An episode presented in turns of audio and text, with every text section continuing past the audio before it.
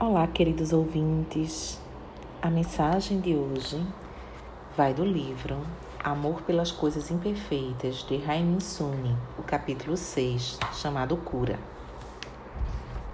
A dor da vida não é algo a ser superado. Em vez disso, ela clama por amor delicado e cura. Quanto maior a intensidade com que negamos esse fato, o quanto mais tentamos esquecê-lo, com mais força ele vem à tona. Olhe calorosamente para sua dor, sem negá-la, nem resistir a ela. Se fizer isso, você vai detectar o amor que está por trás dela. Nós que fazemos parte do Instituto Transformador, queremos desejar de coração que esse novo ano que está por vir possa ser um ano de autocuidado, de auto-perdão.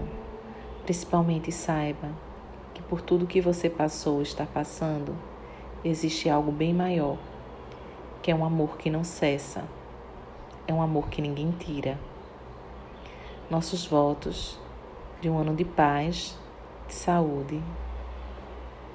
Cris, Érica e Juliana.